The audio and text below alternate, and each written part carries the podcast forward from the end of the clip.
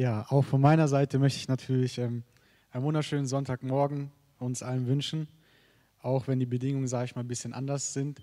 Aber es macht ja nichts, weil, wie Hansi schon gesagt hat, wo zwei oder drei in meinem Namen versammelt sind, da ist Gott mitten uns. Und ich will uns wirklich heute ermutigen, dass wir ähm, nicht unbedingt so sehr jetzt auf alles, was um uns herum passiert ist, schauen, auf die Medien schauen, sondern lasst uns wirklich heute Morgen auf Gott schauen, weil ich glaube an keine Zufälle und ich glaube, dass, dass dieser Morgen ganz speziell ist, dass Gott wollte, dass du heute hier bist, dass wir heute hier sind. Wir wollen uns wirklich auf, auf Gott fokussieren, weil eins kann ich uns heute mitgeben. Egal wie viel Schutz wir in unserem Leben haben können und was auch immer, wenn wir Gott haben, haben wir alles, was wir brauchen. Aber wenn wir Gott nicht haben, dann kannst du alles noch, so viel du hast, kannst du haben, dann hast du, als hättest du nichts. Deswegen lass uns wirklich ähm, die Zeit nutzen, auf Gott schauen und unsere Herzen öffnen. Genau, ich freue mich wirklich, ähm, heute Morgen mit euch allen hier zu sein. Und ähm, ich möchte heute Morgen über ein Thema reden, was mir sehr auf dem Herzen liegt, weil es ein Thema ist, an, an dem ich, sage ich mal, selber viel arbeiten durfte und noch arbeiten darf. Das war ein Thema, was mich sehr die Woche beschäftigt hat und wo mir Gott ähm, einige Bereiche in meinem Leben gezeigt hat, wo gezeigt hat, hey Sven, ähm, da musst du noch ein bisschen was machen, da, da musst du noch was ändern. Und es ist eigentlich so ein wichtiger Punkt in unserem Leben als Christ. Und ich möchte heute über das Thema sprechen, eine göttliche Perspektive zu haben. Mit anderen Worten, was es bedeutet, in gewissen Situationen aus Gottes Sicht, aus Gottes Blickwinkel zu sehen. Und dabei wollen wir uns eine Geschichte anschauen in 2. Könige 6. Und in dieser Geschichte geht es um Elisa. Es ist der Nachfolger von dem großen Propheten Elia. Vielleicht kennen ihn einige. Es war der, wo sich dem Baals-Propheten, sage ich mal, gegenübergestellt hat und wo es dann die, wo die Frage war, wer ist der wahre Gott? Und ähm, da, haben sie, da war die Aufgabe, dass der wahre Gott derjenige ist, der den Altar, der neben ihm war, anzündet. Und die Baals-Propheten haben viel gemacht, aber um es zusammenzufassen, es ist nichts passiert. Und dann hat Elia gebetet und hat davor noch Wassereimer auf den Altar geschüttet, um es wirklich sicherzustellen und zu zeigen, dass nur der Gott der Bibel der wahre Gott ist. Und dann, als er gebetet hat, kam es Feuer von oben und hat den Altar ganz verbrannt. Und so wusste jeder, dass Gott der wahre Gott ist. Und wir wollen uns heute Morgen die Geschichte anschauen, wo sein Nachfolger Elisa, sein Diener und die syrische Armee, sage ich mal, zusammenkommen in 2. Könige 6. Doch bevor wir uns diese Geschichte anschauen, wollen wir uns anschauen, wer eigentlich Elisa war. Und es ist ganz wichtig, weil in seinem Leben ähm, wir sehen können, was es heißt, aus einer göttlichen Perspektive, was es heißt, aus einer Sicht zu leben, die Gott hat. Und ähm, wir sehen seine Berufung in 1. Könige 19, die Verse 19 und 21. Dort sehen wir, wie Elisa von Elia berufen wird. Und wir wollen es gemeinsam lesen, weil es sehr starke Worte sind. Und dort steht ab Vers 19. Und Elia ging von dort weg und fand Elisa, den Sohn Schaffats, als er pflügte mit zwölf Jochen vor sich her. Und er war selbst bei dem zwölften. Und Elia ging zu ihm hin und warf seinen Mantel über ihn. Und er verließ die Rinder und lief Elia nach und sprach, lass mich meinen Vater und meine Mutter küssen. Und dann will ich dir nachfolgen. Er sprach zu ihm, wohl an, kehre um, bedenke, was ich dir getan habe. Und Elisa wandte sich von ihm weg und nahm ein Joch Rinder und opferte es. Mit den Jochen der Rinder kochte er das Fleisch und gab es den Leuten, dass sie es aßen. Und er machte sich auf und folgte Elia nach und diente ihm.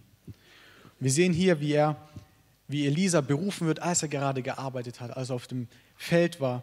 Und wir sehen, dass Elia den Mantel auf ihn wirft. Und zu der damaligen Zeit war das eine Art Zeichen, eine Aufforderung, dass er ihm nachfolgen soll, dass er ihm in seine, in seine Fußstapfen treten soll, als Prophet nachfolgen soll, alles liegen lassen soll.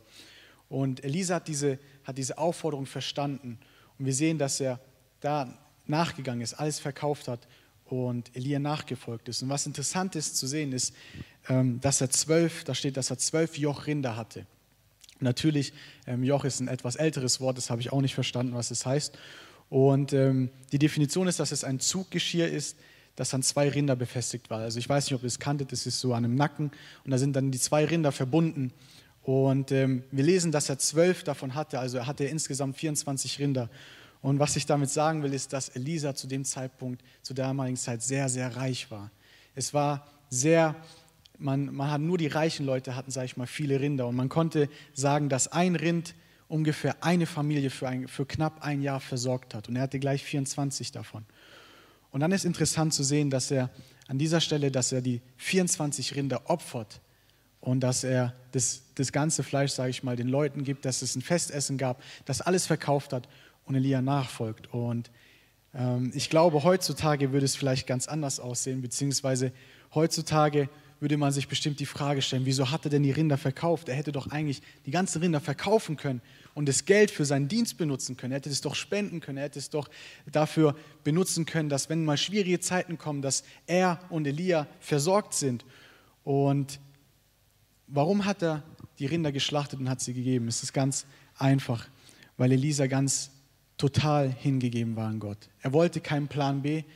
Er wollte nicht sich irgendwie absichern, sondern er hat sich ganz hingegeben, hat im ganzen Herzen Gott nachgefolgt und hat gesagt, Gott, ich will dir nachfolgen, ich will alles zurücklassen und nur mit dir gehen. Und nachdem Elia ihn dann gerufen hat, ist er ihm mehrere Jahre als Diener treu nachgefolgt, hat ihm gedient, bevor er selber, sage ich mal, an die Stelle von ihm getreten ist. Und auch Elisa hat viele Wunder für Gott getan. Er hat zum Beispiel, ähm, als die Quelle von Jericho versiegt war, beziehungsweise nicht trinkbar war, hat er Salz hineingeschüttet und gebetet und so wurde die Quelle wieder genießbar.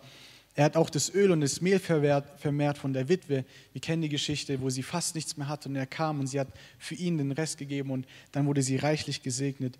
Oder auch die Heilung von dem Sohn der reichen Frau, die, die ihn versorgt hat, die ein kleines ein Zimmer für ihn vorbereitet hat. Und dann ist der Sohn gestorben und als Elisa kam, hat er für ihn gebetet und dann wurde, die, wurde der Sohn wieder heil. Und somit sehen wir, dass, dass er wirklich ein Mann Gottes war, der Gott ganz hingegeben war. Und es ist wichtig für den späteren Verlauf der Geschichte. Aber jetzt wollen wir uns die Geschichte in 2. Könige 6 anschauen. Und in den Versen 8 bis 10 wird die Situation erklärt, also was, sage ich mal, da passiert. Und das wollen wir gemeinsam lesen. Dort steht, und der König von Syrien führte Krieg mit Israel und beriet sich mit seinen Obersten und sprach, da und da wollen wir uns lagern. Aber der Mann Gottes, also Elisa, sandte zum König von Israel und ließ ihm sagen, hüte dich, dass du nicht an diesem Ort vorüberziehst, denn die Syrer lauern dort. So sandte denn der König von Israel hin an den Ort, den ihm der Mann Gottes gesagt und von dem er ihn gewarnt hatte, und war dort auf der Hut und tat das nicht nur einmal oder zweimal. Und wir sehen hier, dass der syrische König unbedingt den israelitischen König umbringen wollte. Und er wollte es nicht, sage ich mal, öffentlich in dem Krieg machen, sondern lieber versteckt dem Hinterhalt. Und der israelitische König ist in dem Gebiet, wo der syrische König ihm aufladen wollte, war er öfters unterwegs und hat dort gejagt. Und so wollte er einen Überraschungsangriff auf ihn starten und ihn umbringen. Und er hat alles geplant im Versteckten, aber Elisa hat den israelitischen König gewarnt und so hat es nicht geklappt. Wenn wir die Geschichte weiterlesen, sehen wir, dass es den syrischen König richtig aufgeregt hat, dass er wütend war, dass er nicht wusste, wie kann es sein. Und er hat schon vermutet, dass es vielleicht einen Spitzel unter seinen Leuten gibt, der die Pläne weitergibt, ihn verrät. Aber dann haben seine Leute ihn aufgeklärt und haben zu ihm gesagt, nein, der Prophet Elisa in Israel sagt dem König ganz genau, was du sagst. Er weiß alles. Und er sagt es ihm, und alles, was du im Geheimen beschließt, offenbart er ihm. Und aufgrund dessen hat der syrische König beschlossen, okay, wir wollen Elisa holen, wir wollen ihn gefangen nehmen und wir wollen ihn zu uns, sage ich mal, holen. Und da lesen wir in den Versen 14 und 15, wie das genau abläuft und vor welcher Situation Elisa steht. In Versen 14 und 15 lesen wir, da sandte er, also der syrische König, hin Rosse und Wagen und ein großes Heer. Und als sie bei Nacht hinkamen, umstellten sie die Stadt. Und der Diener des Mannes Gottes stand früh auf und trat heraus, und siehe, da lag ein Herr um die Stadt mit Rossen und Wagen. Da sprach sein Diener zu ihm, O wehe, mein Herr, was sollen wir nun tun? Wir sehen, dass über einen Moment, über eine Nacht, auch wenn man die ganze Stadt, wo Elisa und sein Diener war, umzingelt waren von einer riesigen Armee, von, von Rosse, von Wagen, von Streitkräften, Soldaten. Und als der Diener von Elisa am Morgen aufsteht, ist er erschüttert, weil er sich umschaut und er nur noch, sage ich mal, Soldaten sieht. Die Stadt lag in einer Art Tal und das ganze Tal war von Soldaten umgeben. Das heißt, egal wo man hingeschaut hat, es gab keinen Ausweg, es gab kein Herauskommen. Es gab keine Situation, wo man vielleicht den israelitischen König Bescheid geben könnte und dass er mit seiner Armee kommt und ihn befreit. Das gab es nicht. Es gab keine Hilfe, alles war hoffnungslos. Und diese Situation, vor dieser stehen Elisa und der Diener. Und ich finde es so interessant, wenn wir jetzt in, in Vers 15 uns anschauen, wie Elisa auf diese Situation reagiert. Er sprach zu seinem Diener, fürchte dich nicht, denn derer sind mehr, die bei uns sind, als derer, die bei ihnen sind. Was für eine Reaktion. Wir sehen, dass, dass der Diener ganz hysterisch ist, dass er am Morgen aufwacht, er nur noch Personen sieht, Soldaten sieht, die nichts Gutes von ihm wollen. Und wir sehen, dass er Angst bekommt. Und das Einzige, was ihm Elisa sagt, ist, fürchte dich nicht, die, die bei uns sind, sind mehr als die, die gegen uns sind. Und es ist interessant zu sehen, weil ich kann mir vorstellen, dass vielleicht der Diener ein bisschen ähm, irritiert war von der Antwort, weil er wahrscheinlich rausgeschaut hat und er keinen einzigen anderen gesehen hat, außer die gegnerische Armee. Und er wahrscheinlich ge gesagt hat, Elisa, ich will ja nicht sagen, ich, ich weiß, du hast viele Wunder getan, aber schau doch bitte mal selber raus. Siehst du nicht, dass da nur eine gegnerische Armee ist, die, die uns gefangen nehmen will, die uns umbringen will? Und wir können hier schon sehen, dass der Diener eine ganz andere Sichtweise auf die ganze Situation hat als Elisa. Dass der Diener in dem Moment wahrscheinlich das gesehen hat, was wir vielleicht gesehen hätten. Dass er die Armee, die Streitwegen, die Pferde, die Soldaten, dass er all das gesehen hat. Aber wenn wir uns Elisa anschauen, sehen wir, dass er ganz anders auf die Situation geschaut hat, dass er aus Gottes Perspektive geschaut hat. Er hatte keine Angst, weil er wusste, dass Gott mit ihm ist. Wir sehen die Situation, wie Elisa sie sieht in Vers 17, als er für seinen Diener betet und dass Gott ihm doch die Augen öffnen möchte, dass er die ganze Situation auch aus der göttlichen Perspektive sehen kann. Dort steht, und Elisa betete und sprach, Herr, öffne ihm die Augen, dass er sehe. Da öffnete der Herr dem Diener die Augen, und er sah, und siehe, da war der Berg voll feuriger Rosse und Wagen um Elisa her. Wir sehen das aus der menschlichen Sicht gesehen, dass da nur syrische Streitkräfte waren,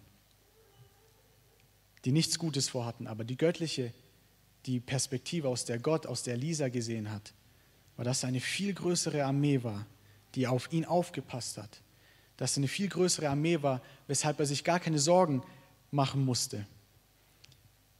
Dass er gesehen hat, mit anderen Worten, dass der allmächtige Gott auf seiner Seite ist und er deshalb keine Angst haben muss. Und deshalb konnte auch Elisa so ruhig bleiben. Deshalb wusste er, dass egal wie es jetzt aussieht, egal wenn, wenn wir umzingelt sind, egal wenn sogar vielleicht noch mehr Soldaten kommen, dass das nicht die wirkliche Realität ist, sondern dass, dass Gottes Realität eine ganz andere ist. Und zwar, dass solange Gott auf, auf unserer Seite ist, solange Gott mit uns ist, wir uns keine Sorgen machen müssen. Und als ich die Geschichte gelesen habe, ähm, wurde ich so sehr an mich selber erinnert. Und ich denke, viele können vielleicht da mit einstimmen, dass es oftmals bei uns so ist, dass wir uns vielleicht gar nichts Böses denken, dass wir, sag ich mal, normal in unseren Tag starten und dann auf einmal etwas passiert und wir vor einer Situation, vor einem Problem stehen, wo wir in erster Linie nicht wissen, wie wir damit umgehen sollen. Oder vielleicht gibt es auch Situationen in unserem Leben, die schon ganz lange bei uns sind, wo wir schon ganz lange damit zu kämpfen haben und wir eigentlich nicht mehr wissen, wie es weitergehen soll und wir am liebsten eigentlich die Hoffnung aufgeben wollen. Und während ich so diese Geschichte gelesen habe, habe ich mir so eine Frage gestellt. Und es ist der springende Punkt heute Morgen. Wie können wir Gottes Perspektive erlangen? Wie können wir so sehen, wie Gott das Problem sieht? Wie können wir auf die Situation schauen, wie Gott drauf schaut? Und die Antwort auf diese Frage finden wir, wenn wir uns Elisas Leben genauer anschauen. Und dort ist der erste Punkt direkt sichtbar, nämlich wir erlangen eine göttliche Perspektive, wenn wir in erster Linie Gottes Wort kennen. Ich weiß noch, wir waren einmal bei Roland zu Hause eingeladen und da hat er auch ein Thema gemacht und ich weiß noch, den ersten Satz, den er gesagt hat, ist, dass in erster Linie offenbart uns Gott seinen Willen durch sein Wort. In erster Linie zeigt uns Gott seinen Willen durch die Bibel, durch das, was da drin steht. Wir haben die Bibel nicht nur aus Spaß bekommen, dass es vielleicht mal ganz gut ist, wenn wir da drin, da drin lesen oder sagen ich uns damit beschäftigen, sondern das ist das Wort, das ist genau das, was Gott zu uns persönlich, was er zu, persönlich zu mir, zu dir, was er zu uns spricht. Und in diesem Wort zeigt er uns ganz klar, wie er denkt. In diesem Wort zeigt er, wie er Sachen sieht, was für ihn wichtig ist, was für ihn wert ist. Und all diese Sachen finden wir in seinem Wort. Und es ist so wichtig, dass wir in diesem Wort, sage ich mal, lesen, weil es ist oftmals so, dass der Teufel kommt und uns anlügen will. Und wir sehen es selber bei Jesus, dass Jesus in der Wüste versucht wurde und dass der Teufel kam und ihm Lügen einpflastern wollte. Und wir sehen, wie Jesus reagiert hat. Er wusste, was in dem Wort geschrieben steht. Er wusste, wie er dem Teufel antworten muss. Und ich will uns wirklich ermutigen, dass egal in, welcher, in welchem Punkt du bist, egal was der Teufel vielleicht zu dir sagt heute Morgen, dass du nicht auf die Lügen hörst. Vielleicht sagt er zu dir, dass du wertlos bist, dass keiner dich liebt. Aber was bringt es eigentlich? Keiner mag dich. Dann will ich dich ermutigen, fang an, die Bibel zu lesen. Dann kannst du ihm sagen, dass in diesem Wort ganz klar sichtbar ist, dass es einen Gott gibt, der mich liebt. Dass es einen Gott gibt, der seinen Sohn für mich geopfert hat, weil er mich so sehr liebt. Und das ist mein Wert, der mich definiert. Nicht das, was du mir sagst, sondern das, was Gott für mich getan hat. Und wenn der Teufel vielleicht kommt und uns Angst machen will manchmal, dass wir in diesen schwierigen Zeiten oder dass wir in diesem Problem, dass wir da alleine sind, dass es keine, keinen Ausweg gibt, dass wir es da nicht herausschaffen werden, dann können wir ihn erinnern daran, dass, dass in dem Wort Gottes in Jesaja 43, Vers 16 ganz klar steht: Wenn du durchs Wasser gehst, will ich bei dir sein. Und wenn du durch Ströme gehst, sollen sie dich nicht ersäufen. Wenn du ins Feuer gehst, wirst du nicht brennen. Und die Flammen werden dich nicht versengen.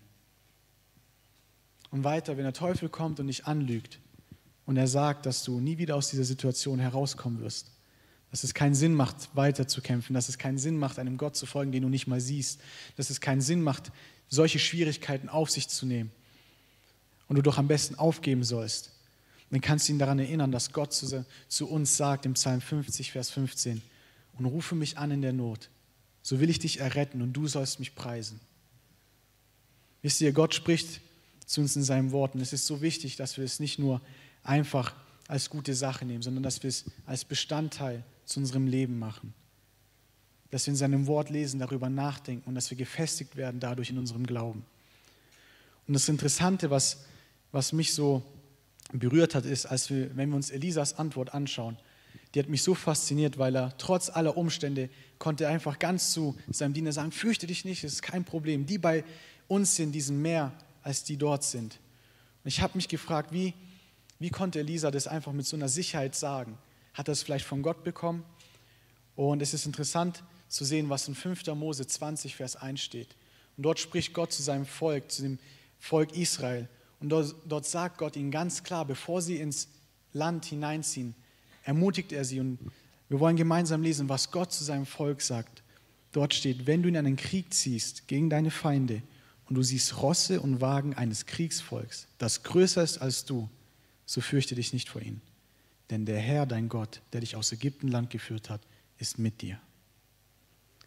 Wisst ihr, manchmal braucht es nicht in erster Linie eine riesige Offenbarung Gottes. Manchmal reicht es schon, wenn wir sein Wort lesen würden, wenn wir sein Wort kennen würden, wenn ich anfange, sein Wort zu lesen. Weil dann wissen wir, was Gott zu uns sagt. Dann wissen wir, dass egal was passiert, dass egal welcher Sturm aufkommt, dass egal was in unserem Leben hineintretet, solange wir ihn haben, haben wir alles, was wir brauchen, weil er ist größer als jeder Angriff. Und der zweite Punkt, wie wir eine göttliche Perspektive erlangen können, ist durch Gebet und durch die Kraft des Heiligen Geistes. Ich habe mal ein ganz gutes Zitat gelesen, wo es hieß, ab einem gewissen Punkt in unserem Leben muss es vermarkiert sein in unserer Bibel, zu dem Punkt kommen, wo es in unsere Herzen geschrieben ist. Und als ich das gelesen habe, hat es mich so getroffen, weil ich sage ich sage ich mal, mich selber drin gesehen habe, weil ich so oft diese Bibel lese, Sachen, gute Sachen markiere, aber wenn ich sie zuschlage, es doch wieder vergesse. Und es ist wichtig, dass wir nicht nur die Bibel lesen, sondern dass das, was da steht, dass es sichtbar in meinem Leben in erster Linie, in meinem Leben sichtbar wird, aber auch in unserem Leben. Und wie passiert es genau? In der persönlichen Beziehung zwischen uns und Gott, zwischen dir und Gott. Denn wenn wir Gott im Gebet suchen, wenn wir zu ihm kommen und ihn sagen, Herr, helf mir, zeig mir, sprech du zu deinem Wort durch mich und zeig mir, wie ich das in meinen Alltag anwenden kann. Zeig mir, wie ich, wie ich deinen Willen praktisch für meinen Alltag ausleben kann, wie ich dir nachfolgen kann. Zeig mir, was ich an mir noch ändern muss, um dir ähnlicher zu werden. Dann bin ich mir ganz sicher, dass wenn wir mit so einem offenen und ehrlichen Herzens zu Gott kommen, dass er zu uns sprechen wird, dass er uns zeigen wird, dass er uns den Weg zeigen wird, den wir gehen sollen, was wir tun sollen. Denn Gott sehnt sich nach einem lehrbaren Herzen. Und wenn wir wirklich ehrlich zu ihm sind, wenn wir wirklich sagen, Gott, ich will dir nachfolgen, ich will für dich leben, dann wird er uns leiten, dann wird er uns auch den Weg zeigen. Aber wenn wir nicht bereit sind zu beten, wenn wir nicht bereit sind, Zeit mit ihm zu verbringen, dann können wir auch nicht erwarten, dass wir ihn wirklich kennenlernen. Dann können wir nicht erwarten, dass er uns führen wird und dann können wir auch in erster Linie nicht, nicht erwarten, dass wir seine Sichtweise kennen. Es gibt eine interessante Geschichte aus ähm, dem Markus-Evangelium in Kapitel 9, die Verse 14 bis 29. Und wir werden sie jetzt nicht gemeinsam lesen. Es ist die Geschichte, wo die Jünger einen mondsüchtigen Jungen, ähm, den Dämon in ihm austreiben wollen. Und sie beten, aber es klappt nicht. Und dann holen sie Jesus und Jesus treibt ihn aus. Und nachdem es nicht geklappt hat und Jesus ihn ausgetrieben hat, fragen die Jünger ihn am Abend, wieso konnten wir diesen Geist nicht austreiben? Wieso hat es bei uns nicht geklappt? Und Jesus antwortet ihnen, solch eine Art kann nur durch Beten und Fasten ausgetrieben werden. Und ich habe mal äh, einen Prediger über diese Stelle reden hören und er hat was ganz Interessantes gesagt. Und es passt eigentlich ganz gut heute Morgen. Er hat gesagt, es werden einige Situationen in unserem Leben auftreten, die wir nur überwinden können, in denen wir nur siegreich hervorkommen können, wenn wir wirklich anfangen zu fasten und zu beten. Und äh, es ist ganz witzig, auf der Bibelschule gibt es dann äh, immer so einige Personen, die dann sagen so, ja, aber wenn man in den Urschriften schaut, dann sieht man, dass das Wort Fasten, dass es nachträglich hinzugefügt wurde und dass da im Urtext eigentlich nur Beten steht. Ähm, und dann sage ich immer, wisst ihr, es reicht, wenn wir in das Wort Gottes schauen, um zu sehen, dass in Fasten so viel Kraft liegt. Und wenn wir nicht bereit sind zu fasten und zu beten, dann können wir nicht erwarten, dass Gott wirklich wirkt. Aber wenn wir zu ihm schreien, wenn wir sagen, Gott, wir wollen dich, wir wollen dich in unserer Mitte, ich will dich, ich will nicht nur das Ganze aus meiner Sichtweise sehen, sondern ich will das Ganze aus deiner Sichtweise sehen. Dann wird er uns helfen, wenn wir, wenn wir sein Wort lesen und sagen, Gott, zeig mir, wie dieses Wort wirklich sichtbar wird in meinem Leben. Dann wird er uns leiten. Denn wenn wir bereit sind, Zeit wirklich in Gott zu investieren, dann, dann kann ich uns versprechen, dann spricht er auch zu uns. Dann leitet er uns, weil er, wir sind seine Kinder, er liebt uns und er will nur das Beste für uns. Er will, dass wir eines Tages mit ihm gemeinsam im Himmel Zeit verbringen werden, mit ihm da sein werden. Wenn wir nicht wirklich Zeit mit ihm investieren, dann können wir auch nicht erwarten, dass seine Worte Realität werden in unserem Leben. Und um zum Ende zu kommen und das Ganze zusammenzufassen, wenn wir uns Elisas Leben anschauen, ich weiß, das Lobpreisteam ist jetzt nicht ganz vollständig da, macht nichts, ähm, aber wenn wir uns Elisas Leben ganz anschauen, dann sehen wir eine Sache, dass er Gott ganz hingegeben war, dass er wirklich 100% mit Gott gemacht hat, dass er ihm ganz nachgefolgt ist.